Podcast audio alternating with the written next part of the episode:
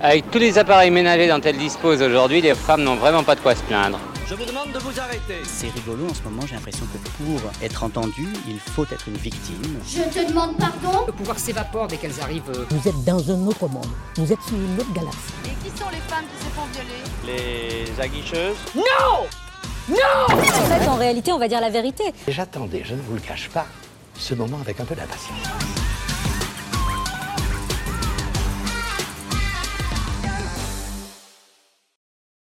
Bonjour à toutes et à tous, bienvenue dans À tous les niveaux. À tous les niveaux est une série d'échanges qui traite des questions d'égalité femmes-hommes, de sexisme et de violences faites aux femmes.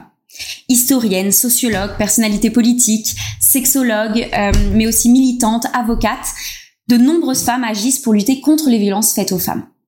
Alors, dans cette émission, l'objectif c'est de parler avec de nombreuses femmes qui agissent justement pour lutter contre les violences sexistes et sexuelles. À tous les niveaux souhaitent non seulement identifier le problème, comprendre les causes, mais aussi vous permettre de trouver les solutions pour agir à votre, niveau pardon, et faire partie de la solution.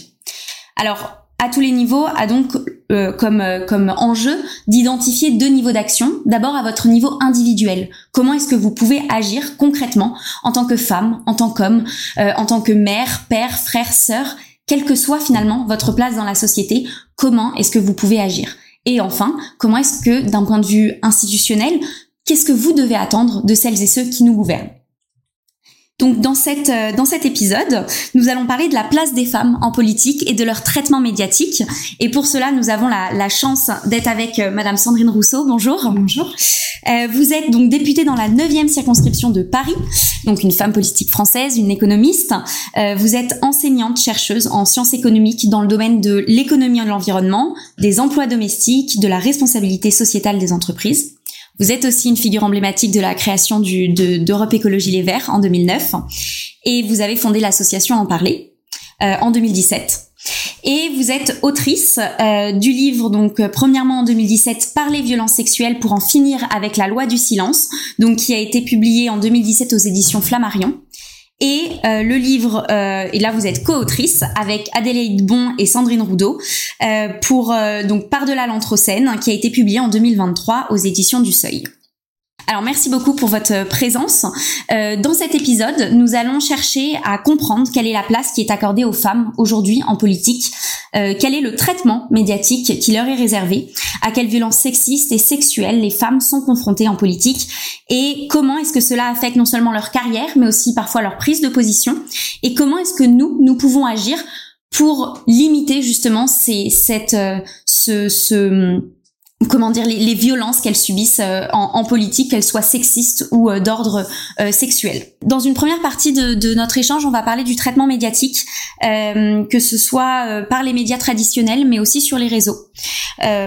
Si, ça vous convient, dans un premier temps, on va on parler du traitement médiatique qui vous a été accordé lors de la campagne de 2022, la campagne présidentielle.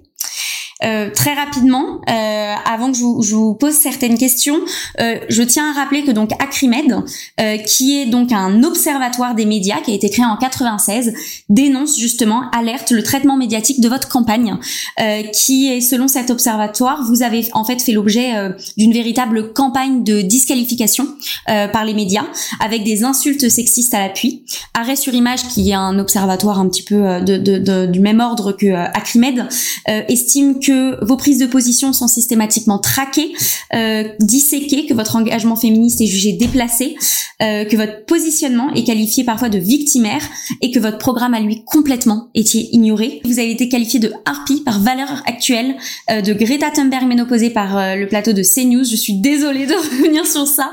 Euh, et l'ex-présentateur de RTL a publié quand même sur Twitter, et ça c'est quand même... Bon, tout est affligeant, mais c'est dans son rôle de femme soumise que je préfère Sandrine Rousseau quand vous avez annoncé votre soutien à Yannick Jadot euh, pour la présidentielle. Alors dans le cadre de cette campagne présidentielle, comment est-ce que vous déjà vous l'avez vécu et quel est le quel est le traitement médiatique qui vous a été réservé et comment est-ce que comment est-ce que ça a affecté votre carrière et votre et votre campagne? Ça a été un traitement médiatique euh, incroyable en fait. Ouais. Incroyable. Mais je pense qu'un jour on l'étudiera euh, en regardant ça et en se demandant comment ça a été possible. Et surtout, ce qui m'a frappé, c'est euh, à la fois le traitement euh, totalement sexiste dont je faisais l'objet, mais un point qui défiait l'entendement quand même. Mm, mm, je veux mm. dire, euh, jamais on ne m'a crédité, par exemple, d'être économiste. Jamais. Jamais. Alors, je suis économiste. Enfin, je veux dire, euh, jamais on ne m'a crédité de ça. euh, et, et ce qui m'a vraiment frappé, c'est à quel point il n'y avait pas d'analyse par quelques journalistes du traitement par les autres, en fait. Exactement. Et ça, ça n'a jamais eu lieu. Alors, le seul article à ma connaissance qui soit sorti, c'est Acrimed. Mm. Mais même encore aujourd'hui, euh, j'ai croisé une chercheuse qui me disait que je faisais, euh, selon elle, partie euh, des femmes les plus ah, cyberharcelées d'Europe, Mm. si ce n'est la femme la plus cyberharcelée d'Europe. Et en fait, ça ne fait l'objet d'aucun traitement. Mm. Aucun. C'est-à-dire qu'en fait, c'est comme si euh, ben, la meute était déchaînée et puis que il y avait aucune force de rappel de la meute. Quoi. Mm. Et ça, pour moi, ça pose une question fondamentale qui est euh, est-on prêt à avoir des femmes en politique et surtout parce que des femmes en politique, on en a eu, mais est-on prêt à avoir des femmes qui défendent la cause des femmes en politique? Parce que je crois que c'est vraiment ça euh, le sujet. Et d'ailleurs, enfin, je je pense que les, les moments de plus fort cyberharcèlement que j'ai pu avoir sont les moments où euh, je dénonçais des violences sexuelles. Ouais, exactement. Où là, ça a été, euh, ouais, Oui. je, je perturbais un ordre, je Ouais. mettais en danger un ordre. Ouais, en fait, c'est c'est surtout le fait que vous vous exprimiez sur ces sujets-là, finalement, qui ont en plus envenimé la situation, parce que les femmes, euh, et ça on y reviendra, il y a énormément de femmes qui sont victimes euh, de, de traitements sexistes dans les médias, Euh, mais, mais c'est vrai qu'à chaque fois qu'une prise de position, que ce soit euh, dans le cadre euh, des agressions que vous avez subies en politique, mais aussi dans, dans, quand vous dénoncez, et on, on reviendra dessus aussi un peu après, notamment les comportements virils toxiques des hommes, c'est c'est dans ces moments-là, j'ai l'impression, où finalement le, le traitement médiatique qui vous était accordé était le plus virulent. Oui, oui, clairement. Et euh, d'ailleurs, euh, je reviens juste sur un mot que vous avez dit qui est euh, je me victimise, Mm. ce qui m'a beaucoup été reproché, y compris à l'intérieur de mon parti. Et d'ailleurs, hy- hyper récemment encore, on, m'a dit que je me victimisais. Euh, ce qui est absolument incroyable en réalité parce que euh, quand on dit d'une personne qu'elle se victimise, c'est qu'évidemment la responsabilité est sur ses épaules à elle, hein, Encore inversé. évidemment. Euh, alors que si on regarde les choses objectivement, je suis victime de ce Bien sûr, bien sûr. que ça ne soit pas capable, qu'on ne soit pas capable de le reconnaître et qu'au contraire on inverse encore la charge en, en disant que je me victimise et que c'est une attitude politique, c'est assez incroyable, mais euh, c'est allé très loin. Hein, mais et, et dans les médias et même dans mon parti politique où j'ai appris par exemple euh, récemment qu'on avait donné des consignes euh, au moment de la campagne des primaires euh, ou juste après, je sais pas, pour ne jamais être seule avec moi dans une pièce au motif que je pourrais accuser la personne qui est avec moi dans la pièce de viol. Ce qui est incroyable en vrai. C'est C'est un- C'est incroyable. incroyable. C'est incroyable et surtout. Et je pense qu'un jour j'écrirai un livre sur ce qui, sur le sexisme dont je, dont j'ai fait l'objet parce que je pense qu'il faut le poser et que ça sera utile quand même dans l'analyse. Après, j'aurais préféré très sincèrement que ça ne soit pas moi qui le fasse et que ce soit d'autres qui s'y collent pour euh, avoir un regard objectif et, et, et distancié sur ce que j'ai subi et ce que je continue à subir. Mais euh, si ça n'est pas le cas, un jour je le ferai moi parce qu'il y a quand même, on ne peut pas laisser passer ça en fait. Bien sûr. Et, et, euh, et- quel impact ça a eu justement sur votre carrière et sur cette euh, course à la présidentielle en, en 2022 Comment est-ce que ce traitement médiatique ça, ça a joué dans cette euh, dans cette campagne? Ah bah énorme, c'est-à-dire que j'ai j'ai été totalement décrédibilisée. Et encore aujourd'hui, il y a cette idée, euh, encore une fois, notamment dans ma famille politique, qui dit que je n'aurais pas mérité le, le score que j'ai fait, c'est-à-dire que je l'aurais euh, usurpé d'une manière ou d'une autre. Euh, bon, ce qui est complètement fou parce que cette campagne de décrédibilisation, euh, elle n'a eu qu'un effet, c'est qu'on ne s'est jamais intéressé au programme que je dé- que défendais en fait. Et on, on et en plus, euh, enfin il y a eu plusieurs lignes, c'est-à-dire qu'on m'a traité de folle et d'hystérique, mais c'est un nombre de fois incroyable, de ménopausée, de bon ça c'est le premier champ lexical, donc ça, c'est le- la folie ou les hormones, bon ça c'est le champ sexiste classique, classique. j'ai envie de dire, bon mais là qui s'est évidemment déchaîné. Et puis euh, il y a eu un nouveau champ, je pense quand même, qui a été exploré avec moi. J'ai essuyé les plâtres de cette chose. C'est euh, le fait que je faisais du buzz. C'est-à-dire qu'en fait, euh, ce qui m'a beaucoup frappé, c'est que, et c'est encore vrai aujourd'hui, c'est qu'il y a, il y a eu beaucoup de portraits de moi dans plein de médias différents, énormément de portraits. Il n'y a jamais eu un portrait aujourd'hui, à l'heure où je vous parle, il n'y a jamais eu un portrait qui traitait du fond politique que je portais. Jamais, jamais, jamais. Ni de la stratégie politique que j'avais. Jamais, jamais, jamais. C'est-à-dire qu'en fait, les, portraits qui ont été faits étaient écrits uniquement à l'aune de mon caractère. Hmm. Donc quel caractère j'ai? Alors, euh, bah, alternativement, je suis menteuse, pleureuse, hystérique, enfin voilà. Euh, mais euh, il n'y a jamais eu d'interrogation sur le fond politique que je pouvais porter. Hmm. Et ça, je trouve que c'est aussi une machinerie consciente ou inconsciente de la part de ceux qui écrivent les portraits que euh, en fait je ne serai là que pour moi-même me faire mousser et pas pour défendre une ligne politique. Hmm. Ce qui me retire le caractère possible de leader politique en réalité. Et ça, euh, ah, je ne sais pas quand est-ce que je l'écrirai ce livre. Mais, est-ce que du coup, enfin, comme vous le dites, ça, ça discrédite du coup en permanence. Est-ce que vous pensez que c'est c'est quand même un minimum conscient? Enfin, je veux dire, euh, comme comme vous l'expliquiez euh, tout à l'heure, c'est quand même fait de façon assez grossière. Euh, le champ lexical hystérique, folle. là, je, je, ce que je citais tout à l'heure, Greta Thunberg ménopausée. Enfin, on est quand même sur des insultes sexistes qui sont extrêmement grossières. Dans quelle mesure est-ce que les médias ne sont pas euh, ne, ne, comment dire comment comment ça est-ce qu'il y a quelque quelque part une volonté derrière de d'impacter votre carrière ou est-ce que pour vous c'est purement systémique et c'est la façon dont la société le la, société en fait traite tout simplement les femmes en politique? Je sais pas s'il y a une, une, bonne réponse ou pas à cette question, c'est plus une réflexion, mais... Je pense qu'il y a les deux, en fait. Je pense qu'il y a un, un, caractère systémique où, euh, à un moment, alors j'espère que c'est un peu moins vrai aujourd'hui, mais euh, en tout cas, à un moment, il y avait vraiment cette idée que, ha ha ha, Sandrine Rousseau, quoi. Allez, on va se, on, on, va rire un coup, Sandrine Rousseau, quoi. Mm. Donc ça, ça existait, et ça, c'était quelque chose de l'ordre de, à mon avis, du systémique, c'est-à-dire que on unissait le groupe des hommes, pour le dire de manière très claire, ou des alliés des hommes, parce qu'il y a des femmes qui sont évidemment alliées des ah, hommes. Donc on unissait le groupe social des hommes euh, par la blague ha ha ha Sandrine Rousseau. Et, et moi j'ai eu énormément de témoignages de femmes qui me disaient que on les testait avec ça. C'est-à-dire qu'en fait dans les réunions de famille, dans les réunions de bureau, dans la pause café, n'importe où, on, on, on, faisait un petit truc sur Sandrine Rousseau de sorte que euh, on voyait la réaction des femmes. Si elles me soutenaient, bah, elles se faisaient euh, euh, désinguée comme moi, quoi. Et si elle, si elle ne me soutenait pas, alors elle faisait partie du groupe des hommes. C'est-à-dire qu'en fait, il y avait vraiment, euh, c'était le test pour savoir de quel côté de la barricade euh, tu es, euh, camarade, quoi. Donc il y a ça qui est, à mon avis, du caractère systémique et qui est en partie inconscient, mm. mais qui est quand même dans une forme de conscience sociale d'appartenir à un groupe. Bien sûr. Mais qui n'est pas conscient à mon sens, dans le détail de ce que des attitudes. Et puis après, il y a des attitudes personnelles volontaires. Ça, enfin, faut pas non plus se voiler la face. Moi, je, mais c'est Stephen Day, dont je sais que vous l'avez aussi interviewé, qui m'a dit un jour, mais si tu deviens présidente de la République, imagine combien seraient, seraient menacés en réalité. Bien sûr.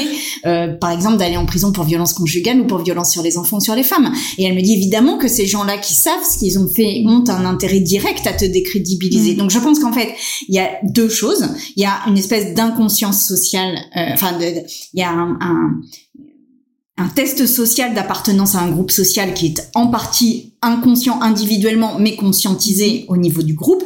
Et puis, il y a euh, des attitudes personnelles qui ont un intérêt personnel à se protéger. Bien ça, sûr. ça me semble évident. Ok, bah, très clair. Et, et comment est-ce que justement les personnes qui nous qui nous écoutent euh, aujourd'hui peuvent réussir à faire la part des choses, à identifier quand un traitement médiatique. Alors on l'a vu, hein, il y a des il y a des insultes qui sont extrêmement grossières, mais parfois c'est quand même plus insinueux. Parfois c'est c'est voilà, c'est fait de telle sorte à ce que euh, finalement on ne peut rien reprocher au traitement médiatique, alors que finalement l'angle du traitement euh, vient à vous discréditer et le simple fait de ne pas parler de votre programme, par exemple, est, est, est, symptomatique euh, du, du, traitement qui vous est accordé. Donc comment est-ce qu'on pourrait conseiller aux personnes qui nous écoutent pour avoir un peu de recul face à cette situation? J'ai envie de vous dire de m'écouter mm. moi directement quand je parle, de ne pas avoir de filtre entre ce que je dis et ce qui est écouté ou ce qui est lu. Euh, parce qu'en fait, le filtre est déformant, de manière à peu près systématique en ce qui me concerne. Donc, euh, il faut aller à la source dans ces cas-là mm. et euh, écouter les interviews que je peux poster. Euh, moi-même et, et, et, pas se contenter de de, de ce qu'écrit par exemple la chaîne sur laquelle j'ai fait une interview, mais vraiment d'aller à d'aller à l'interview parce qu'en fait les médias ont utilisé aussi plusieurs ressorts. Il y a, eu, euh, par exemple, euh, un premier ressort qui a été pas mal utilisé par Valeurs Actuelles, qui était de me mettre en une. Donc ça a été utilisé deux fois, je crois, où ma tête est en gros sur la une, alors qu'il n'y a aucune interview de moi dans le journal, par exemple. Et donc, euh, en fait, tout le journal consiste juste à commenter ce que j'aurais supposément dit ici ou là, sans jamais m'interviewer moi-même. Donc ça, c'est un premier ressort. Le deuxième ressort, et ça, ça a été extrêmement courant, et y compris récemment, c'est que je fais des interviews dans, dans sur des chaînes et en fait ils sortent une phrase qui est totalement déformée et dont ils savent qu'il ça va faire le buzz. Typiquement par exemple sur le AK là, il y a eu un, drama sur le AK où j'ai et en fait le journaliste me pose la question du AK euh, en me citant les les les paroles du AK néo-zélandais et en me disant mais ça c'est très viriliste parce qu'il est question d'homme poilu je crois enfin je sais plus quoi. Et moi je ne réponds pas sur le haka je réponds sur le sport en général et les compétitions sportives. Mhm. et je dis que par exemple la coupe du monde de rugby est extrêmement suivie alors que la coupe du monde féminine de rugby on ne sait même pas quand est-ce mhm. qu'elle a lieu. Donc en fait il y a un caractère viriliste dans l'organisation du sport en général et une et, et une mise en avant de critères virilistes. Et ça a été traduit euh, dans le truc comme euh, Sandrine Rousseau dit que le haka est viril, ce qui n'est ce qui n'était pas du tout ce que j'avais dit. Et en fait ça ça a fait mais plusieurs millions de vues hmm. et, les gens ne vont pas cliquer sur la vidéo. Donc en fait c'est ça mon conseil, c'est de dire allez cliquer sur les vidéos. Et puis la troisième chose et j'en j'en arrête là, c'est que circule aussi, y compris dans les médias, des fausses déclarations de moi complètes. C'est-à-dire là un montage complet. Euh, je sais plus qui, quel journal avait fait ça. Euh, je me demande c'est pas Marianne, je sais euh, je j'affirmerai pas le nom du mais en fait ils avaient fait une fausse interview de moi, donc euh, où il disait par exemple que euh, je voulais plus qu'on appelle l'école maternelle école maternelle parce que c'était patriarcal, etc. Bon, donc ils avaient fait toute une interview comme ça, et en fait il fallait aller vraiment au bout du bout du truc pour comprendre que c'était une fausse interview alors qu'il y avait la photo de moi. Donc en fait c'est carrément un faux en, en, en écriture. Donc ce que je veux vous dire, c'est si ça vous intéresse, allez directement à la source, écoutez-moi en direct et ne soyez pas dupe du traitement médiatique que je peux avoir. Ok. Et, et c'est ce que vous expliquez là notamment sur le fait que vous reveniez euh, avant en disant que finalement on vous reprochait donc tout le côté un peu hormonal et après le, enfin on faisait des insultes qui étaient liées, euh, des insultes sexistes liées aux hormones tout ça et liées au buzz, comme quand on vous reprochait de faire le buzz. Mais en fait les médias utilise votre nom finalement puisque c'est exactement ce que vous venez de décrire pour eux faire du buzz et faire des vues sur des choses qui, qui n'existent pas. Et d'ailleurs il y a eu trois temps, il y a eu le temps euh, j'étais folle, le temps je faisais du buzz et maintenant c'est le temps je suis dangereuse quoi. Donc en fait c'est ouais, c'est peut-être que la quatrième étape c'est je peux je peux être une leader politique peut-être. Ouais, Mais ou peut-être c'est la dixième, je sais pas combien. Ouais, il y en a il y en aura pas mal. et, et du coup pour revenir sur une autre euh, une sur le traitement médiatique euh, qui vous est accordé et on a parlé un petit peu de la présidentielle et là je voudrais revenir plutôt sur une de vos prises de position, même si on a commencé à l'évoquer. Euh, vous avez parlé des problèmes de virilité systémique euh, des hommes et vous évoquez la déconstruction de l'homme. Alors pour les personnes qui nous écoutent, pour rappeler un petit peu ce qu'est la déconstruction, c'est un processus introspectif qui est en cours, qui est finalement toujours inachevé, euh, par lequel un individu privilégie la remise en question face aux stéréotypes de genre. C'est une des définitions qui peut permettre de, de, de parler, de définir la, la, déconstruction. Et en fait, face à vos prises de position. Euh, enfin voilà, moi je pouvais pas ne, pas parler de cet épisode qui m'a catastrophé. Euh, BFM demande quand même à un chanteur donc son avis sur un sujet dont il n'est absolument pas euh, spécialiste. Il lui demande avec un ton ironique et amusé Est-ce que vous êtes un homme déconstruit comme le souhaite Sandrine Rousseau? Sur le plateau, trois hommes, aucune femme évidemment. Euh, et lors de l'interview, donc le chanteur en question répond "Je ne fais rien à la maison, je ne passe pas l'aspirateur, c'est ma femme de ménage ou ma femme qui le fait." Et là, ça fait rire tout le monde sur le plateau, les trois hommes donc. Euh, et après, donc ce chanteur rajoute en parlant de votre mari, "Mon pauvre garçon, sur quoi t'es tombé? Donc j'insiste sur le quoi parce qu'on est quand même euh, pas sur une euh, sur un pronom euh, d'une personne. et BFM écrit après euh, carrément dans l'article, Michel Sardou en a gros sur la patate. Donc sans aucun recul sur les propos sexistes et misogynes de l'homme qui est interrogé. Donc là, voilà, c'est un peu, j'ai un peu un parti pris déjà dans cette question parce que vous le voyez un petit peu à mon ton. C'est, c'est, je, voilà, je trouve que c'est extrêmement agaçant. Qu'est-ce que ça en dit du traitement médiatique sur finalement la virilité toxique, les stéréotypes de genre et l'impact que ça a sur les violences sexistes et sexuelles que euh, des journalistes traitent ce sujet de cette façon-là? Ça, ça renvoie exactement à ce que je vous disais sur euh, l'appartenance à un groupe des hommes et euh, les attitudes individuelles. C'est-à-dire que là, on avait typiquement un plateau qui soudait les liens entre mm. les hommes qui euh, faisaient ha ha ha Sandrine Rousseau. Donc ça, c'est typique, c'est absolument typique de cette attitude-là. Et ce qui me fascine, dans la réponse de Michel Sardou, c'est qu'il dit j'ai ma femme, j'ai ma femme de ménage. Non, mais c'est, c'est, ça s'en est risible en fait. Enfin, je comprends même pas à quel point. Donc le mec est bien. il est tranquille. Il a sa femme pour faire pour faire ce qu'il veut le soir. Il a sa femme de ménage pour que ce soit propre euh, avant. Et puis voilà, il, est comme ça euh, dans un espèce de confort de la vie qui est lié à sa position dominante. Et en fait, euh, c'est ça aussi qui qui qui n'a pas que je n'ai pas encore réussi à mettre à jour. dans le débat politique, mais en raison du flux continu de sexisme que je reçois, c'est qu'en fait derrière il y a une volonté de certains hommes, pas de tous évidemment, mais quand même de certains, de ne pas sortir d'une position de confort et de privilège. Hum. Et il faut se le poser. Et évidemment que c'est bien plus facile d'être assis sur un canapé et de regarder sa femme faire le ménage plutôt que de le faire soi-même. Bien sûr, bien sûr. Et c'est le cas dans toutes les sphères de la société, que ce soit du coup en politique, évidemment, et, euh, et, à la maison, évidemment.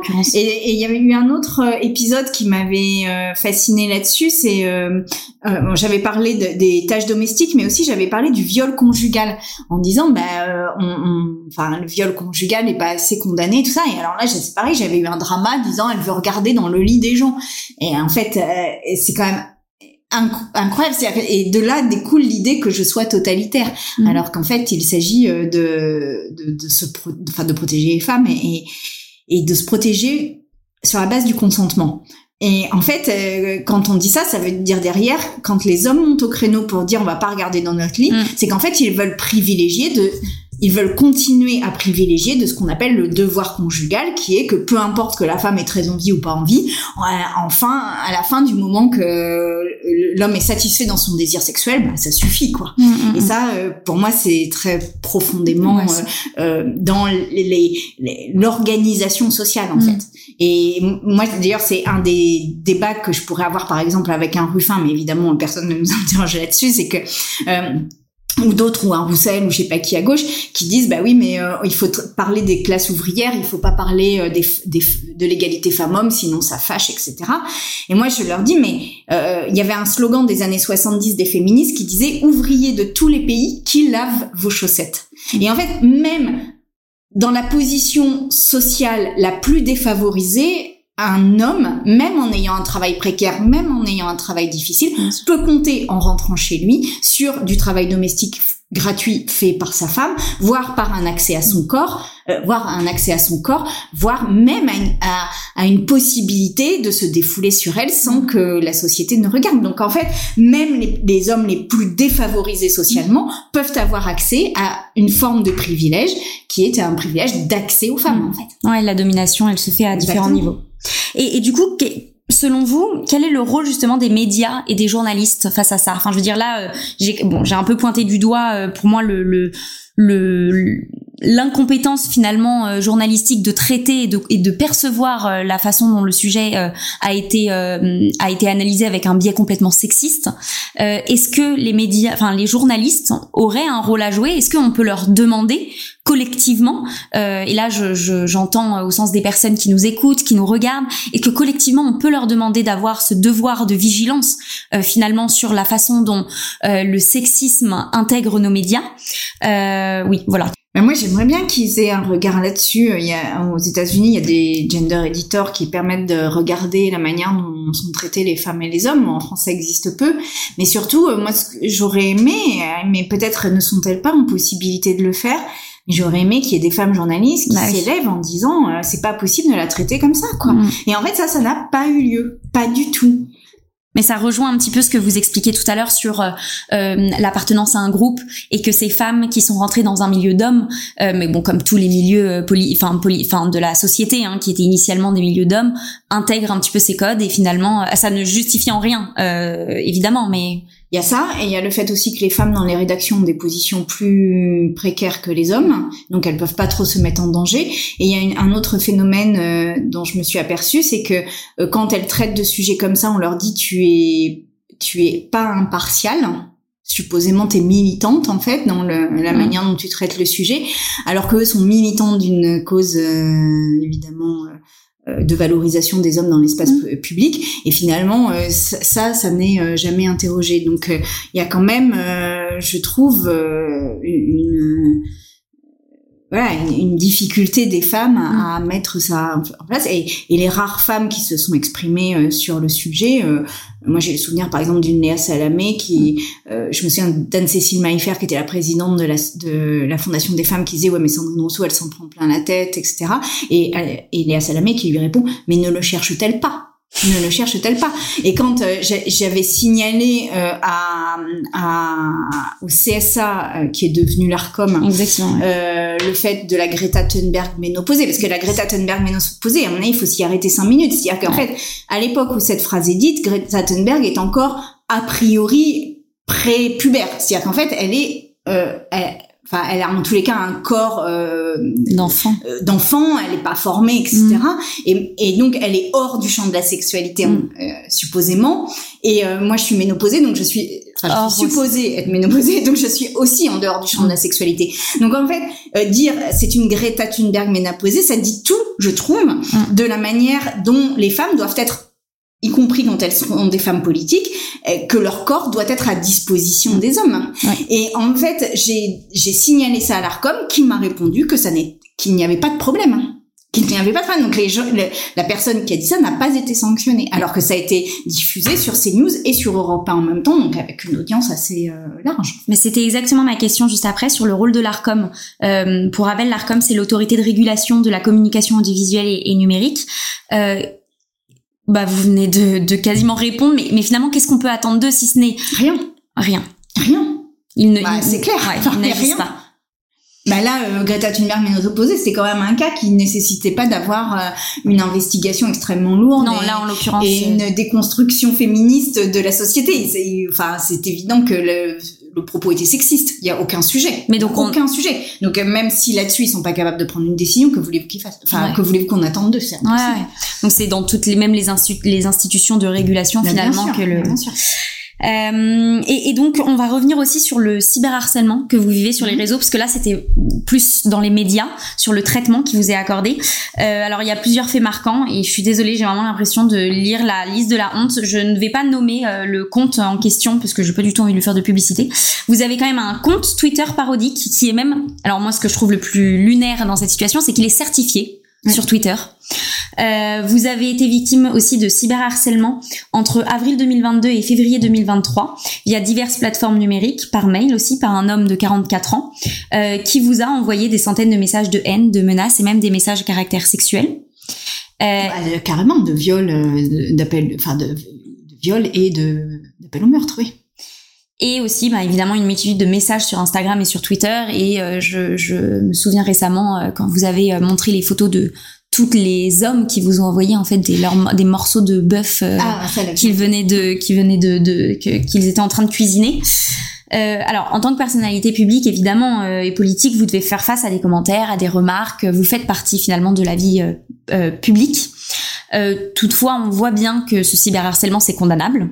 Euh, c'est ça n'a, ça n'est en aucun cas, ça ne fait pas partie du contrat que vous avez euh, euh, tacitement signé avec la société quand vous vous êtes engagé.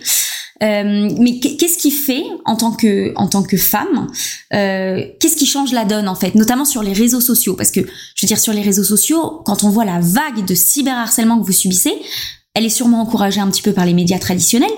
Mais je veux dire, qu'est-ce qui fait que les hommes se sentent en, en, en toute impunité pour venir vous cyberharceler de cette façon-là Eh Bien, peut-être faut-il leur demander.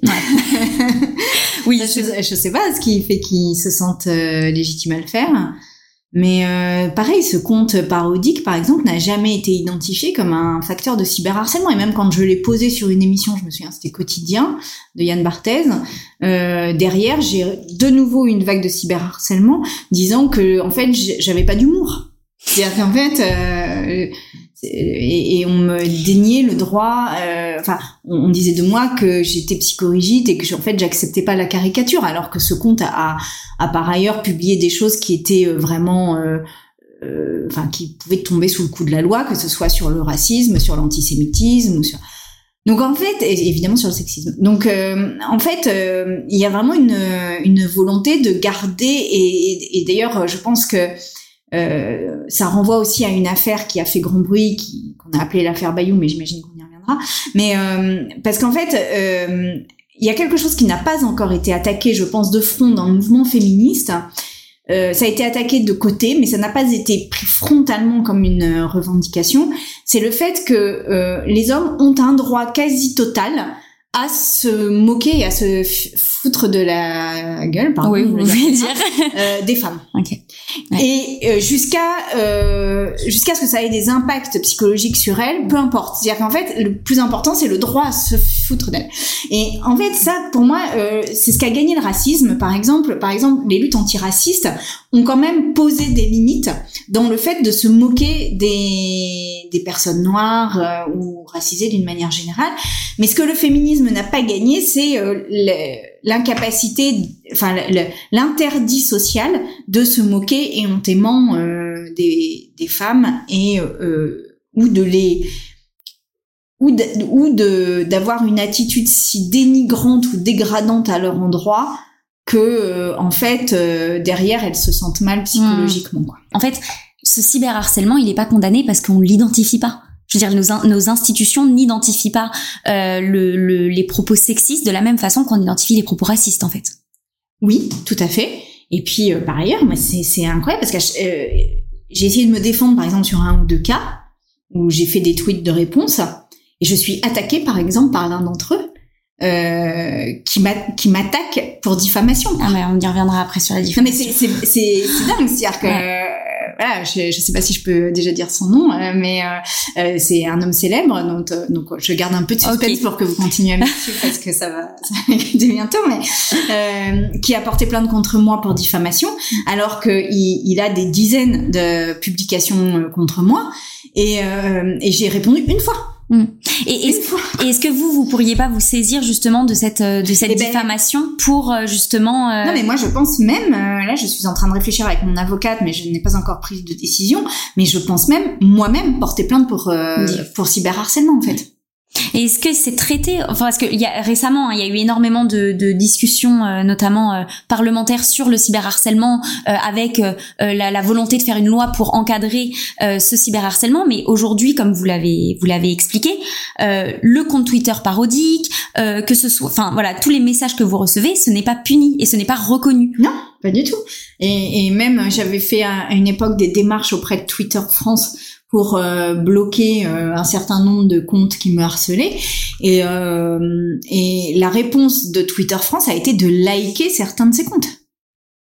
Après ma, après ma, mon signalement. Le, le, directeur de Twitter France a liké des comptes. Ça, ça montre quand même la... C'est ouf. et, et, quelque part, c'est. Mais j'ai vu un film d'ailleurs récemment qui s'appelle Je vous salue salope, euh, qui parle de femmes politiques euh, un peu partout dans le monde et du cyberharcèlement qu'elles subissent. Et en fait, on est toutes dans la même situation. Et, et c'est pour ça que c'est pas un cas spécifique évidemment pas à moi, mais évidemment pas non plus à la France, c'est que c'est une technique politique de discrédit euh, des femmes en politique, c'est tout, mm. c'est tout. Et, et, là, moi encore, je, je, vais vous dire, je suis blanche, mm. mais je ne le serai pas ce serait bien pire, mm. bien pire. Bien sûr. Et donc après, euh, moi par exemple, et ça c'est une question que je me suis beaucoup posée parce que euh, ma position maintenant fait que je peux euh, pousser ou, favoriser la montée de femmes en politique. J'ai favorisé ou, fait monter des femmes qui sont racisées pour essayer de faire une place à ces femmes dans l'espace politique. Donc je, je, me suis engagée pour qu'elles aient des places, etc. Mais je, à chaque fois que je l'ai fait, je me suis posé la question euh, de manière très directe de savoir si je leur rendais service ou pas parce que compte tenu de, du, du cyberharcèlement qu'un jour elles vont subir forcément quand euh, on va elles vont commencer à être connues. Euh, est-ce qu'elles auront les épaules pour supporter ça? Bien sûr. Et ça, c'est très, c'est un pari qui est difficile à faire. Et en même temps, tant qu'on n'a pas ces femmes-là, ben en fait, euh, on accrédite le cyberharcèlement. C'est quelque chose de compliqué, quoi. Ouais. Vraiment. Et tant qu'il n'y a pas d'impunité, il y a une totale impunité pour les personnes qui sont. euh, Mais complète, absolument complète. comment est-ce qu'on peut nous euh, soutenir, vous soutenir en tant que femme politique, pas forcément par rapport à, à vos ambitions, euh, euh, à vos comment dire, à vos prises de position euh, politiques. Euh, Comment est-ce que nous, en tant que en tant que citoyennes et citoyens, on peut permettre justement de limiter euh, ce cyberharcèlement, euh, toutes ces vagues de haine que vous subissez, parce que c'est vrai que nous, si on veut agir, on se sent aussi un peu euh, un peu impuissant. Il y a plein de manières d'agir. Euh, la première, c'est déjà, euh, par exemple, de, de soutenir et liker les prises de parole directes, c'est-à-dire euh, que un poste où, euh, si je prends mon exemple, je prends la parole en direct, que ce soit à l'Assemblée ou dans une interview, euh, soit euh, plus liké que l'interprétation Mm. qu'en font euh, certains. Donc ça, déjà, c'est très important, par exemple. Après, euh, dénoncer aussi le caractère sexiste des attaques Ouais. ou raciste ou voilà. Et puis euh, la dernière chose, c'est euh, en en se en, en se disant que euh, en fait ils ne nous diviseront pas. C'est-à-dire que on moi, c'est ce que je dis toujours, c'est vous pouvez être d'accord ou pas avec moi sur le fond, Bien ça c'est pas de problème, c'est la démocratie, vous votez, vous votez pas, enfin c'est euh, voilà, c'est c'est- c'est les règles du jeu, elles sont là, et j'ai aucun problème avec ça. Mais par contre, euh, il n'est pas normal que on autorise euh, le fait que je puisse être euh, à ce point-là euh, attaquée de toutes parts et donc euh, moi j'aime bien quand il y a des femmes qui disent mais euh, voilà euh, là en l'occurrence sa parole je suis d'accord je suis pas d'accord mais mais maintenant ça suffit en fait Ouais. ça suffit et je n'accepte pas je en tant que je, je m'appelle machin ou machine je n'accepte Mm. pas ce traitement c'est scandaleux. Et je pense qu'il est aussi important de le mettre sous les tweets, par exemple, des, des chaînes euh, de télé, etc., pour qu'ils arrêtent euh, de chercher euh, le clic euh, Ouais, c'est ça. avec, euh, avec ça. Et, et puis, euh, quand vous me croisez, dites-moi bonjour et dites-moi, euh, voilà, di- dites-moi que vous êtes soror, parce que c'est important Mmh, aussi, en fait. mmh, mmh. Ouais, bien sûr. Et puis, euh, après, moi, j'ai aussi envie de dire, engagez-vous. Mm. Venez. Parce qu'en fait, euh, c'est aussi euh, beaucoup plus facile d'attaquer une personne si elle est toute seule Mm. euh, à défendre euh, des idées. Et donc, si, euh, moi, ce que je me dis, c'est que si dans la prochaine euh, législature, c'est-à-dire dans la- le prochain hémicycle, on est euh, non pas euh, une poignée de féministes, mais si on est 100 féministes, bah, ce sera pas la même musique qui se Ouais. jouera. Mmh, Et mmh. puis, euh, moi, ce que j'ai aussi beaucoup observé, c'est qu'à partir du moment où je le dénonçais fortement, ça se calmait quand même. Euh, je voudrais qu'on parle euh, dans la deuxième partie de, cet échange des violences sexistes et sexuelles dans la sphère politique. Je crois qu'on a parlé longuement des violences, euh, des violences sexistes. On va parler davantage des violences sexuelles. Donc, petit trigger warning pour les personnes qui nous écoutent ou qui nous regardent.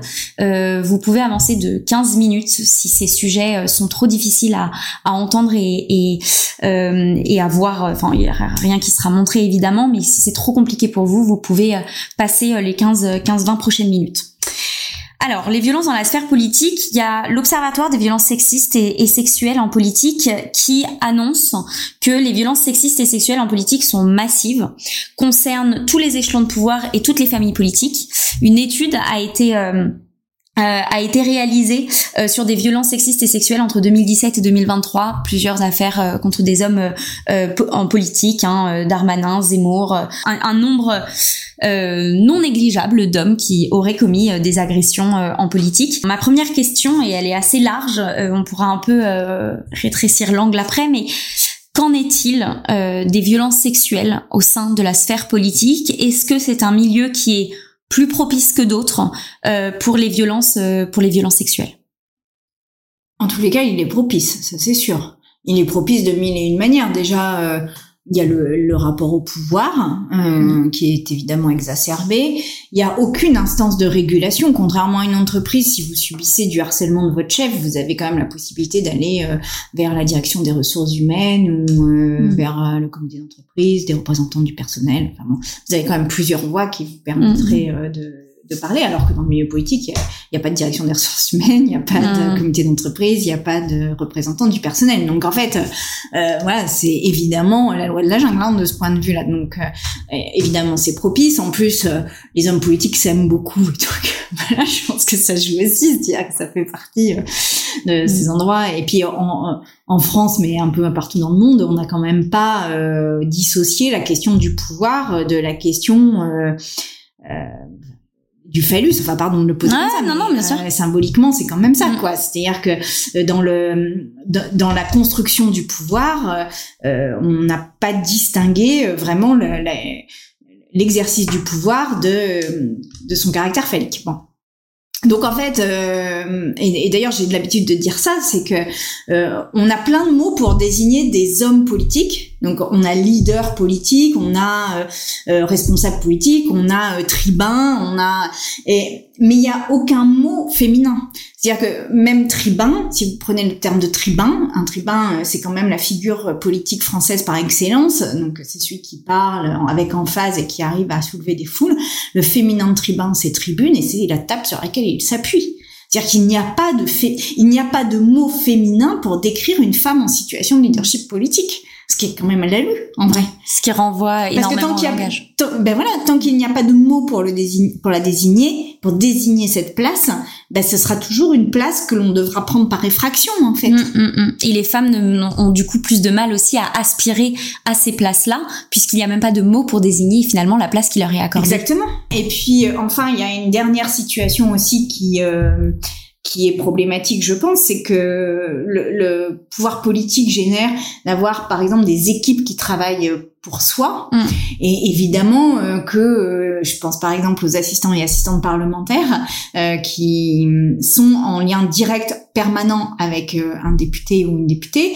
Et évidemment que si le député a, souhaite harceler ou agresser les, les, les assistants parlementaires, les assistantes en l'occurrence souvent, sont très démunis mm. parce que eh, ils, sont dans une situation de dépendance complète mm. et euh, aujourd'hui euh, l'Assemblée euh, nationale n'a pas une politique extraordinairement mm. modèle en la matière.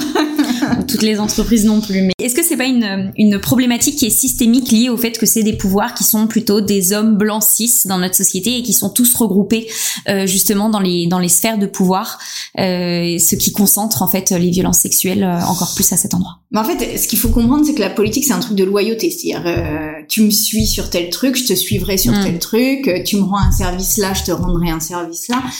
Et ne par exemple, si on sait d'un collègue qu'il a des comportements d'agresseur, euh, s'en détacher, ça peut vouloir dire une mort politique. Hmm. Donc en fait, euh, il y, a, y, a, des interdépendances telles que hmm. euh, c'est très compliqué de d'avoir une parole libre là-dessus.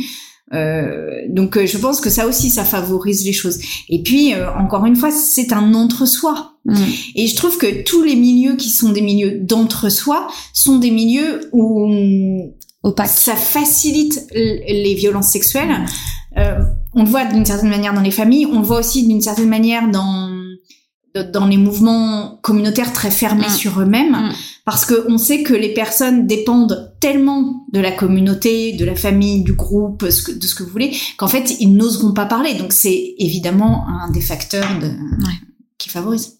Quelle est la, la, la place justement de, de la justice euh, dans ce fléau des violences sexistes et sexuelles euh, dans, les, dans, le, dans la sphère politique?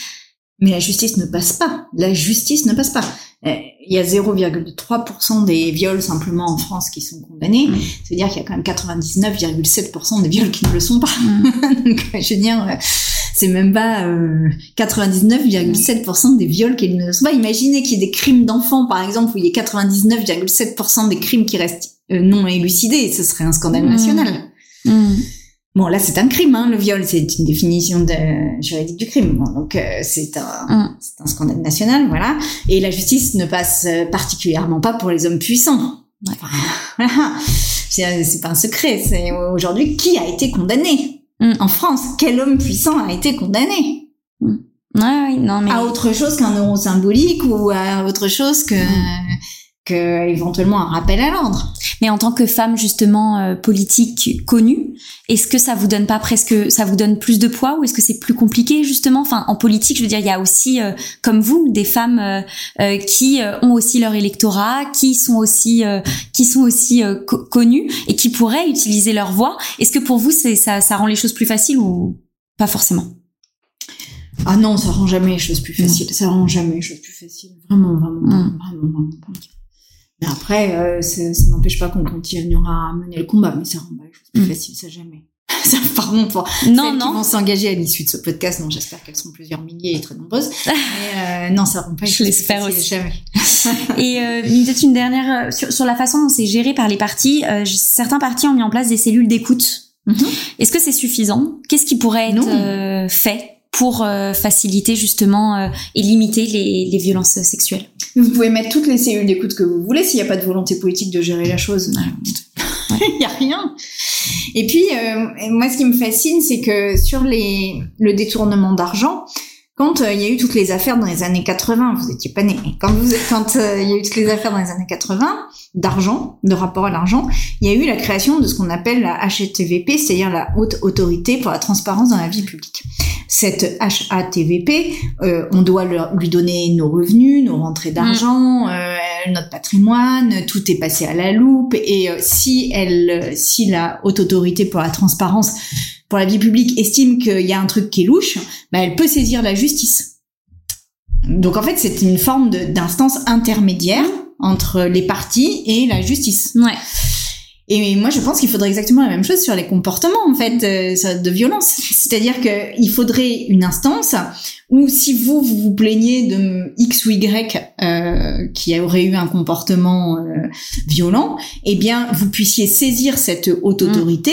qu'elle qu'elle vous écoute, qu'elle euh, essaye de collecter un peu des éléments de vérification. Mm. parce que sur nos patrimoines par exemple ils collectent des éléments de vérification. ils demandent l'estimation de notre maison. Ils demandent que cette haute autorité collecte des éléments de vérification et si les éléments de vérification laissent à penser qu'il y, a, vraiment quelque chose eh bien qu'elle puisse saisir la justice Ouais, on en, parle, on en parlera hein, dans l'échange avec euh, Violaine de Philippi Sabat, qui est donc avocate et qui euh, euh œuvre pour euh, condamner justement les violences sexuelles, qui explique d'ailleurs dans son dans son livre l'importance d'avoir une instance spécialisée pour justement pouvoir mener des enquêtes beaucoup plus abouties qu'elles le sont qu'elles le sont aujourd'hui. Je voudrais revenir sur euh, ce qu'on a appelé, ce que les médias ont appelé l'affaire euh, l'affaire Denis Baupin, qui est donc l'agression que vous avez subie par euh, le député Denis Baupin en, que vous dénoncez en 2016. Vous en parlez dans ce livre, parler violence, parler violence sexuelle pour en finir avec la loi du silence. Et donc vous avez dénoncé en 2016 aux côtés de plusieurs autres femmes aussi extrêmement courageuses le harcèlement sexuel et les agressions sexuelles infligées par Denis Baupin. alors le 6 mars 2017, l'affaire est classée sans suite. Euh, pour prescription. En septembre 2017, vous publiez donc ce livre euh, pour justement euh, expliquer tout ce que vous avez dû surmonter, dénoncer les faits, de la prise de parole au dépôt de plainte et ce qui s'ensuit. Alors, je voudrais revenir sur euh, les premières pages de votre livre, euh, qui sont, moi, je voulais assez, moi, j'ai eu un peu de mal à lire parce qu'on ressent la peur. En fait, euh, ah oui vraiment, c'est-à-dire que, et là, j'ai pris quelques quelques quelques exemples de, de, de, de quelques citations de votre livre. Et qu'est-ce qui attend ensuite la présumée victime accusatrice? La honte, le déshonneur pour elle et les siens, voire des sanctions pour ces femmes qui l'auront peu ou bien cherché en ayant l'outrecuidance de parler. Ou alors vous ajoutez quand on sait, quand on sent viscéralement que parler détruira des gens, des choses, notre parti, nos combats, peut-être notre carrière, des croyances, des confiances et peut-être nos familles, nos compagnons de l'avenir qu'on essayait de se construire. Le dilemme est lourd, la démarche est longue et douloureuse. Et après, vous rajoutez enfin, nos peurs d'être humiliés avaient offert à ce député l'immunité. Alors moi je l'ai trouvé, enfin franchement et, et, et j'ai trouvé euh, qu'on ressentait énormément ce sentiment de peur euh, que euh, bah, pour avoir été victime d'agression sexuelle j'ai aussi eu euh, et ça m'a fait du bien de voir qu'en fait ce sentiment il était alors ça m'a fait du bien ça me désole mais c'est c'est aussi agréable de voir qu'on n'est pas les seuls à le subir qu'en parler finalement ça on, pense avant tout, enfin moi en premier j'avais pensé à ma famille, euh, ce que ça ferait à mes parents. Euh, pourquoi ce sentiment de peur? Alors vous l'expliquez quand même assez bien, mais pour les personnes qui nous écoutent et qui n'ont pas euh, eu, euh, qui n'ont pas lu le livre, et donc pourquoi ce sentiment de peur et comment est-ce que les victimes d'agressions sexistes et sexuelles se retrouvent à porter la, culpabilité, la honte et la peur de parler dans ces, dans ces, suite à ces agressions? Parce que parler, poser des mots, et d'ailleurs c'est euh, comment elle s'appelle Rose Lamy qui dit ça dans son dernier livre qui s'appelle En bon père de famille ou Les bons pères de famille. Euh, elle dit les mots euh, sont considérés comme plus dangereux que les actes.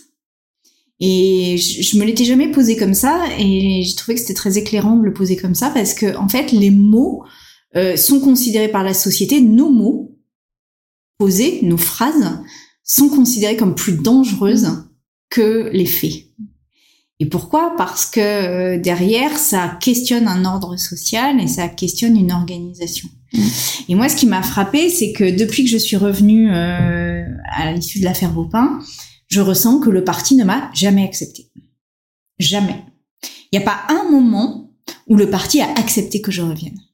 Donc ça, enfin, ça, ça a impacté votre carrière, cette... Énorme, mais de manière énorme. Énormissime. Et je peux vous dire que il faut que j'ai le cuir épais hein, pour euh, tenir parce qu'en fait c'est très dur à vivre en, réalité. Mm. Euh, et euh, ce que je vous citais sur le fait qu'il y avait des consignes pour jamais être seule avec moi, parce que sinon j'allais dénoncer des viols, c'est c'est c'est incroyable de, de, de poser ça. C'est-à-dire que c'est c'est dire que je mens déjà complètement, c'est dire que euh, on peut pas me faire confiance. Enfin c'est c'est ultra violent ce truc.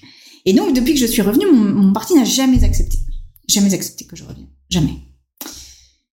Ah, la question face à ça, donc en fait, euh, la preuve, ça ne m'empêche pas de faire un, parcours politique. Hmm. Mais ça le complique de manière considérable, mais considérable. Euh, vraiment, c'est, j'arriverai même pas, je pense, à décrire l'ampleur que ça a euh, comme comme charge. Après, ce qui euh, la peur, elle vient du fait que on le sait instinctivement parce que finalement il y a eu des siècles de construction comme ça que tout va nous être reproché à nous. Mmh. Mais quelque part on a éduqué les filles à ça depuis leur plus tendre enfance. Donc euh, on les a on les a placées dans une position, on leur a raconté des histoires, on a raconté des contes aussi, on a euh, mis en place tout un imaginaire pour que euh, vous sachiez très précisément que si vous parlez, c'est vous qui serez banni. Mm. Maintenant, euh, c'est aussi parce qu'on parle qu'on change les choses. Donc en fait, c'est ça la difficulté. Et euh, c'est pour ça que moi j'avais mis en place l'association en même temps que mm. j'avais sorti le livre, j'avais mis en place l'association parce que ça permettait d'offrir un espace safe aux femmes mm. pour pouvoir euh, s'exprimer. D'ailleurs, elle a eu un énorme succès, et elle s'est installée dans bien des villes en France, etc. Parce que euh, c'était important. Mais c'est vrai que cette peur, moi j'avais été très surprise de cette peur. Cette peur, elle était mais mais totale, complète. Euh, envahissante euh, et, et, autant je m'étais figuré que ce serait difficile autant je m'étais j'avais imaginé que ce serait violent etc mm. autant je ne m'étais pas imaginé la peur ouais. et cette peur là je pense qu'il faut en avoir conscience parce que c'est aussi une manière de la surmonter en fait de se mm. dire bon bah oui j'aurais peur mais je le fais. Mm, oui. Et, et, du coup, quelles ont été les difficultés après, donc une fois que vous avez surmonté cette peur, que vous avez parlé, quelles ont été les, les difficultés que, que, vous expliquez dans, dans, votre livre que vous avez dû surmonter, que ce soit en politique, que ce soit dans le parcours judiciaire, euh, mais donc euh, auprès de, de, de, du traitement après encore médiatique et, et, et, euh, et social en fait? Bah, il y a eu des milliers de choses. Euh, c'est pareil, je peux pas en faire un résumé, mais globalement, dans les choses les plus marquantes, il y a le fait que euh, bah, j'ai dû quitter le parti. Alors c'est pas, on m'a pas viré du parti. Hein, ça faut bien le comprendre. C'est que c'est moi-même qui suis partie du parti parce que ça devenait insupportable en fait. Donc euh, quand même j'ai arrêté euh, ce qui me plaisait de faire. Euh, et puis euh, il a porté plainte contre nous en diffamation. Donc on a dû subir un procès où nous étions les accusés. c'est quand même 14, on était les accusés quoi. C'était surréaliste.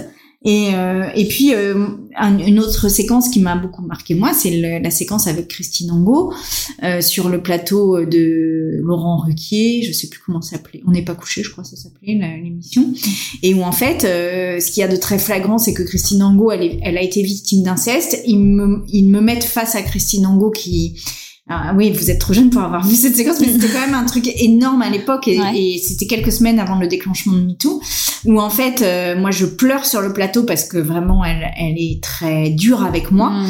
et les hommes regardent ça en un match entre victimes. Et en fait, ça dit tout aussi de la manière dont on laisse les victimes entre elles s'entraider, ou se détester, ou être en concurrence, et, et ne pas euh, être dans... Les, hommes n'avaient aucun rôle à jouer dans cette affaire. Mm. C'était fascinant. Ouais. Et, et, et, en plus, vous revenez euh, à un moment dans votre livre sur euh, le les questions que, que vous vous posez sur est-ce que je vais aller porter plainte, en plus de la peur, en plus mhm. de tout ce qu'on a décrit avant, euh, sur le fait que bah, finalement euh, euh, Denis Baupin est quelqu'un d'important dans le parti, qu'il connaît très bien le nucléaire, que c'est important de connaître, de d'avoir cette cette expertise dans le parti et que finalement bah vous face à une expertise, on n'est même pas face à, on est face à un, un, homme, mais aussi face à cette expertise, vous aviez peur et c'est ce qui vous a, euh, parce qu'on vous a reproché de pas avoir parlé tout de suite, ce qui est quand même, euh, enfin, ça aussi euh, complètement aberrant, sachant que, que, énormément de femmes mettent du temps à parler, puisqu'on a parlé du sentiment de peur et de toutes les autres sentiments qui peuvent, qui peuvent se lier à, à suite à une agression. pourquoi, enfin Comment est-ce que vous avez réussi euh, à surmonter? Parce que là, c'est vraiment je, plus pour les, personnes qui, nous écoutent. Comment est-ce que vous avez réussi à, surmonter cette cette peur par rapport à l'homme, au statut qu'il avait, au rôle qu'il avait, euh, votre position aussi dans le parti? Je veux dire, c'est je veux dire, évidemment que vous n'avez pas porté plainte tout de suite. Enfin, je veux dire, c'est complètement flippant euh, la situation dans laquelle vous vous êtes retrouvé. Qu'est-ce qui vice-président de l'Assemblée nationale ouais. en plus. Hein. Enfin, je veux dire, euh, on... j'étais une militante là un peu lambda face à ça. Ouais, ouais, oui, non, mais bien sûr. Donc. Euh, ben, je... c'est pour ça que j'ai pas déposé plainte et puis, mm. euh, mais de toute façon, tout nous est reproché. Moi, c'est ce que je dis c'est ce que je disais beaucoup dans l'association Parler quand je faisais les groupes de parole là, c'est que euh, quand euh, vous dénoncez des violences sexuelles, on commence par vous dire bah pourquoi t'as pas déposé plainte, pourquoi t'as pas renvoyé une baffe, pourquoi euh, mm. t'es, pourquoi t'étais là? Ouais. Pardon d'avoir été là, pourquoi t'étais là? Et donc on pose plein de questions comme ça sur le pourquoi. Et puis, euh, si vous prenez un parallèle et que vous arrivez par exemple le matin au bureau et que vous dites, bah, euh, euh, ma voiture a été volée cette nuit, personne ne vous dit pourquoi vous en avez pris une de couleur rouge, mm. pourquoi vous l'avez garée à cet endroit, pourquoi mm. personne ne vous pose ces questions-là. Donc en fait, le fait que on pose ces questions est une manière, encore une fois, mm. d'avertir sur le fait que la société ne croira pas. Mm. Avec le mouvement MeToo, énormément de femmes ont commencé à prendre la parole euh, et on a euh, beaucoup vu en fait l'opposition entre euh, justice sur les réseaux et justice dans les tribunaux. on l'a vu ensemble pendant, cet échange. La justice dans les tribunaux est inefficace. la justice dans les, sur les réseaux est presque dangereuse même pour les femmes qui, qui se qui s'identifient et qui dénoncent. Euh, est-ce que l'un est complémentaire de l'autre? Est-ce qu'il y a, enfin, quels sont nos, nos moyens d'action en tant que femmes euh, ou en tant que proches euh, euh de femmes qui peuvent être victimes, hein, puisqu'on s'adresse aussi aux personnes qui peuvent entourer euh, des personnes victimes. Euh, voilà, comment est-ce qu'on peut faire? C'est la réponse c'est pas simple parce qu'il y a plein de manières de faire. Il y a déjà le fait de croire les personnes a priori jusqu'à preuve du contraire en tous les cas. Voilà, euh, moi c'est mon doctrine, hein, c'est de dire mais en fait voilà je vous écoute et je respecte votre parole jusqu'à ce qu'on prouve qu'elle est fausse, mais bon euh, on l'a rarement prouvé. Donc voilà. Ensuite il y a quand même aussi euh, les orienter vers toutes les associations parce qu'il y a quand même des mmh. associations qui font un travail assez formidable là-dessus. et puis après moi, je trouve que le militantisme est aussi une manière de se donner de la force. Mm. Et dans nous toutes, par exemple, il y a énormément de femmes euh, qui euh, se donnent de la force comme ça. Mm. Et puis après, il y a la justice. Euh, moi, je trouve que la justice, il faut quand même y aller. Après, je n'impose à personne de le faire, évidemment. Mais, euh, mais je pense que c'est quand même important de le faire parce que ça permet aussi d'avoir ne serait-ce qu'un procès verbal. Alors, ça paraît mm. un peu idiot, mais avoir un procès verbal sur lequel on a posé les choses, mm. qu'on dépose à l'institution judiciaire ou à la police, Ben, c'est une manière de dire ça n'est plus entre mes mains, c'est entre les vôtres. Mmh. Alors après, la société peut être défaillante, la justice peut être défaillante, la Mmh. police peut être défaillante, mais au moins je l'ai posée. Donc la responsabilité, ça n'est pas à moi, elle ne re- me revient pas ça. à moi. Et puis moi j'avais trouvé aussi que c'était important de le poser sur procès verbal pour que si un jour les proches se questionnent, eh bien quelque part ce procès verbal est un est un document qu'ils pourront quand ils le souhaiteront ou pas ou jamais, mais s'ils le souhaitent un jour, pouvoir consulter, lire et voir le, ce qui s'est passé, ce qui, ce qui s'est passé euh, dans votre version, euh, comment vous avez déposé votre version. Et en fait, moi qui ai des enfants, par exemple, je pense, euh, ils n'ont jamais lu mon témoignage euh, direct sur euh, Denis Baupin, mais je pense que peut-être un jour, ça les intéressera de regarder euh, la déposition que j'ai pu faire pour comprendre euh, ce qui s'est passé. Et et peut-être ce sera aussi plus facile de lire un PV euh, que de le me le Oui, bien demander. sûr. Donc euh, voilà, pour toutes ces raisons, je pense que c'est important d'aller en justice, mais il ne faut pas aller en justice avec l'espoir d'avoir Ouais. nous rende justice en fait. C'est ça Exactement. C'est ça la difficulté. Bon, merci beaucoup en tout cas pour euh, pour euh, pour ce témoignage et surtout sur euh, sur la façon dont vous avez euh, vécu et, j'incite vraiment les personnes qui nous écoutent à à lire votre livre parce qu'il il remet bien un peu euh, le contexte de de la de la de ce que vous avez subi. C'est un an avant MeToo, hein, ouais, Ouais. que j'ai parlé, que j'ai écrit ce livre. Je- Et d'ailleurs, dans ce livre, j'ai dit que les femmes venaient déjà me voir en me disant moi aussi. C'était le- ce terme moi aussi qui revenait tout le temps. Comme quoi. Comme quoi, je pense que c'était déjà présent. Hmm, ouais, c'est vrai.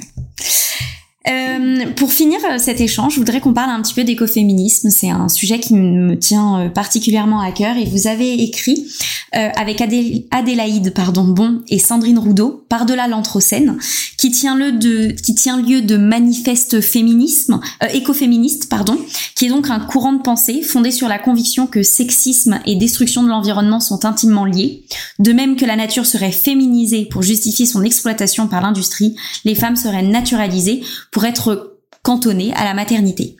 L'androcène, c'est un néologisme qui prétend remplacer l'anthropocène, en théorisant le fait que les hommes, plus que les femmes et les classes dominées, portent la responsabilité de la crise écologique. Euh, Qu'est-ce que vous pouvez nous dire justement euh, sur, euh, sur l'écoféminisme et sur, sur ce livre? L'écoféminisme, c'est de poser que la prédation est à la base de notre société et de notre richesse économique. Euh, et que la prédation, elle, elle s'adresse à toutes les catégories euh, possibles. C'est-à-dire qu'à la fois c'est sur la planète, on fait une prédation des ressources, une prédation des espaces, mais c'est aussi sur les humains et euh, surtout les humains. Si on- par exemple on a un- une société dont on peut quand même estimer qu'elle est systématique, Mm. de manière systémique raciste, par exemple, puisque l'essentiel des, des emplois les plus défavorisés, les plus précaires et les plus difficiles sont occupés par des personnes qui, euh, qui sont donc, euh, c'est quand même quelque chose qui est de l'ordre du systémique et donc euh, intrinsèque à Mm. l'organisation sociale et économique. Et sur les femmes, eh bien, euh, il y a cette prédation de leur corps pour du travail gratuit quand il s'agit de Mm. travail domestique ou euh, quand il s'agit de viol pour euh, une relation sexuelle. Et donc, euh, en fait, la- penser la société au travers des prédations qu'elle nécessite, c'est changer totalement de regard en fait. Hmm. C'est pas euh, juste se contenter d'un confort et de et de se dire qu'on est bien et qu'on va s'enrichir, etc. C'est se poser systématiquement la question de quelle prédation il a fallu pour que j'en Mm. arrive là. Et en fait, ça change totalement notre rapport aux autres. Complètement. Est-ce que finalement le, le patriarcat est aux femmes, donc ce que le capitalisme est à l'environnement, parce que vous, vous venez un petit peu d'expliquer, euh, est-ce que les hommes, euh, en tant que, que personnes domi- dominantes dans notre société, sont davantage responsables du changement climatique Et là, euh, on peut revenir sur euh, notamment la polémique, on va pas revenir sur la polémique en tant que telle, mais sur le fait que les hommes consomment plus de viande, euh, que les comportements virils sont davantage impactants pour pour la planète. C'est ça qui est au cœur finalement de, de l'écoféminisme et de, de, de ces de ces des leviers d'action qu'on pourrait justement soulever pour lutter contre la le changement climatique? Oui, euh, oui, en effet, il y a- il y a les comportements des hommes euh, génèrent plus d'émissions de CO2, mais ils possèdent aussi plus de, plus de richesses puisque Mm. les, les inégalités de patrimoine, de richesse sont, sont importantes, etc. Mais au-delà de ça, euh, je trouve que euh, surtout là, compte tenu de la crise écologique, il nous faut interroger la question de limite. C'est-à-dire quelle est la limite de notre développement? Quelle est la limite de notre richesse qui est, qui est supportable par la planète, par les écosystèmes? Donc, quelle est la limite? Et toute la construction masculine vise à dépasser les limites. Hmm. Et, et, toute la construction féminine de la société consiste à être en deçà des limites, de hmm. respecter la limite. Hmm. Et c'est en cela que je trouve que l'écoféminisme a quelque chose d'intéressant dans l'époque, c'est que finalement les valeurs qui sont assignées aux femmes, encore une fois, je dis pas que c'est de naissance. Ah bah non, on en a parlé mais ce qu'on assigne au féminin mm. est aujourd'hui ce qui devrait devenir la norme, puisqu'en fait, on assigne la limite, on assigne le respect, on assigne le soin, et qu'on a besoin aujourd'hui de limites, de respect et de soins, et, et qu'on ne peut pas continuer à s'imaginer dépasser les limites. Aujourd'hui, c'est très dangereux de penser comme ça. Mm. Donc, c'est en cela qu'il nous faut vraiment inverser notre système de valeurs. Et donc peut-être pour clôturer cet échange, euh, j'ai d'autres questions, mais je vois que le, temps file. Euh, dans la sphère politique, au plus haut niveau, il y a finalement très peu de femmes, et ça rejoint un petit peu ce que vous venez de, de nous expliquer. Est-ce qu'une une femme présidente pourrait, euh, sur les valeurs euh, d'empathie, de respect des autres, être une alternative euh, à, à l'androcène justement? Ah ben moi ça m'avait vraiment beaucoup marqué. Alors, toutes les femmes ne peuvent pas l'être. Hein. C'est-à-dire qu'il faut que ce soit des femmes qui aient réfléchi. Je pense notamment à Marine Le Pen. J'allais en venir un peu après. Hein. qui évidemment, euh, mais ça c'est un, un, une réflexion qu'il faudrait développer un petit peu. C'est que pour l'instant, les femmes qui s'en sortent en politique et les femmes qui restent en politique ont très souvent été adoubées par un homme. Mm. Donc c'est Martine Aubry par euh, son père euh, euh, Jacques Delors, c'est Marine Le Pen par son père. C'était aussi Ségolène Royal tant qu'elle était avec François Hollande. voilà. Et en fait, il y a comme ça une forme de de, de, de protection symbolique en tous les cas mm. par un homme dans la sphère politique. Alors il y a des exceptions, hein. il y a Christiane Taubira, Rachida Dati qui qui sont des exceptions, mais elles sont quand même rares. en général, c'est plutôt des femmes qui, euh, comme ça, étaient ouais, encore une fois, adoubées, validées euh, par une autorité symbolique masculine.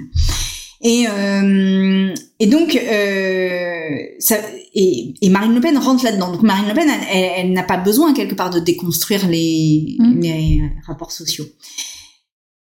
Donc je la mets de côté. Mais si on se dit que si la question c'est est-ce qu'une femme peut changer les rapports de pouvoir, je dis oui parce que ça m'a beaucoup frappé au moment du Covid, par exemple, où les femmes qui étaient à la tête de gouvernement à ce moment-là ou à la tête d'État, que ce soit Jacinta Ardern en Nouvelle-Zélande, que ce soit Angela Merkel, que ce soit euh, euh, comment elle s'appelait Nicolas Sturgeon en Écosse ou d'autres, en fait, elles ont eu une approche du Covid qui était très différente de la gestion de cette crise de manière très différente.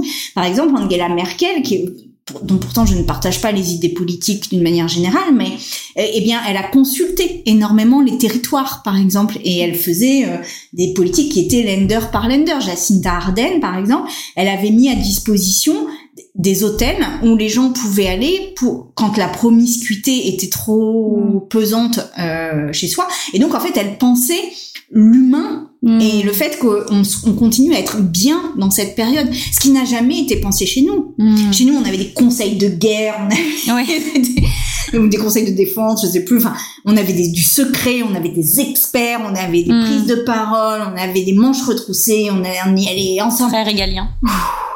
Et en fait, euh, et, moi, un, des trucs, par exemple, qui m'avait marqué, c'était que dans le conseil de guerre ou de défense, là, je sais plus, ben, il n'y avait pas euh, de chercheurs ou de chercheuses en sciences sociales ou en, en psychologie ou de sorte qu'en fait, on gérait les pics de d'épidémies, mmh. etc., mais on gérait pas l'humain, en fait. On, on gérait pas les la, la, la patte humaine, j'ai envie de dire. Et aussi, euh, on n'a jamais géré la question des inégalités. C'est-à-dire qu'on n'a jamais pensé que avoir euh, un, un appartement spacieux en étant deux dedans mhm. ou être dans un petit studio bruyant avec cinq personnes dedans, ben évidemment, on ne pouvait pas supporter de la même manière euh, le confinement. Et tout cela n'a pas été pensé, alors que dans les dans les pays qui étaient dirigés par des femmes, ça a été beaucoup plus présent. Je dis pas que c'était parfait, mais c'était plus présent. Et donc, encore une fois, parce que nous avons été assignés au foyer parce que nous avons été assignés aux soins et au respect, mais en fait, on n'a pas la même approche forcément du monde que peuvent euh, l'avoir d'autres. Donc, je pense que oui, l'avenir est féminin. Je pense que oui, la politique devrait être féminine pour être bien plus euh, euh, respectueuse, mais à condition que ce soit vraiment sur la base d'une pensée des rapports sociaux et des rapports de sexe des rapports de genre. Bah, merci beaucoup. Je crois qu'on va s'arrêter là parce que vous, terminez très bien l'échange. Un grand merci, hein, pour votre présence.